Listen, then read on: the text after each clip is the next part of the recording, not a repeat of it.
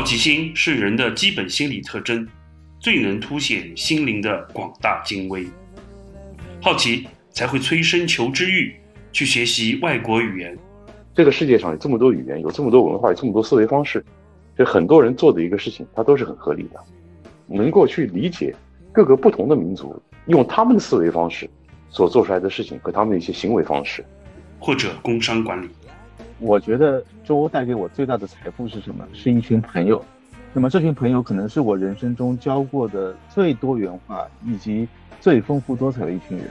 在多年工作以后，重新过上学校生活，大家的感情是提升的非常高的，而且是非常非常牢固的。好奇才会带着热情上路，以最大的善意对待途中遇到的陌生人。我们到底对陌生人要有多大的善意？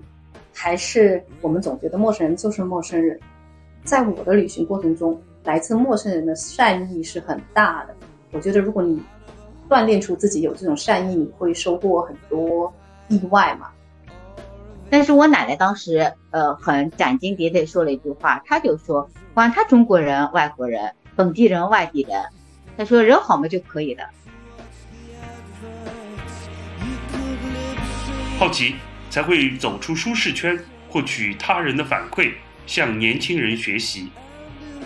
我经常都跟我来访者说：“我说我呢，可能就像一个镜子，我帮你照一照，你有些盲区你可能看不到。”我照出来之后呢，我反馈给你。那反馈给你之后，怎么去做？当然还是取决于你自己。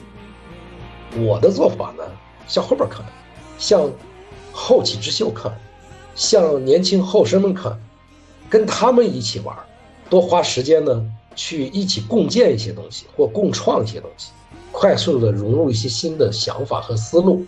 同时呢，还有那种 energy，初生牛犊不不畏虎那种冲劲儿。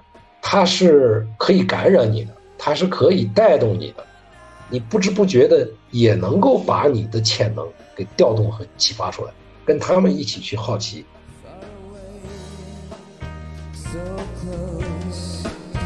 好奇才会拥抱新技术，掌握新工具，理解他们与人类命运的关系。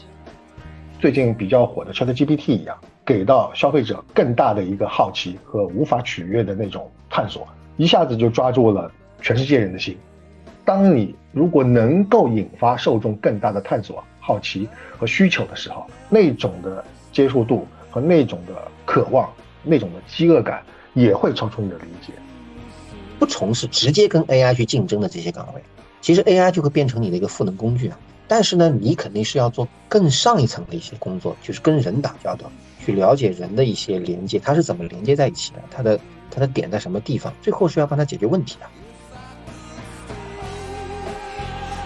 好奇才会尊重下一代，了解他们的想法，保护他们的好奇。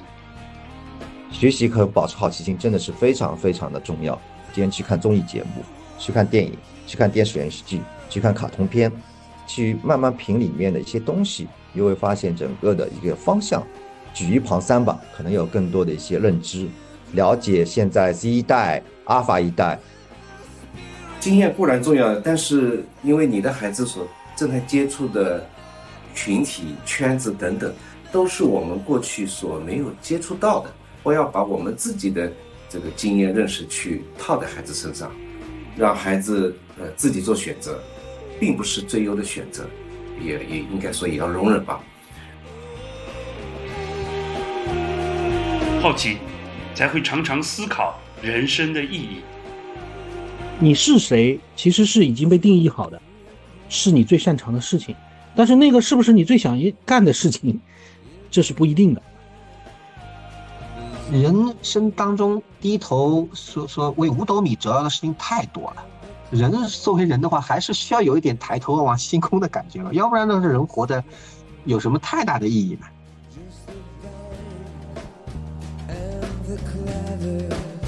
？Is it.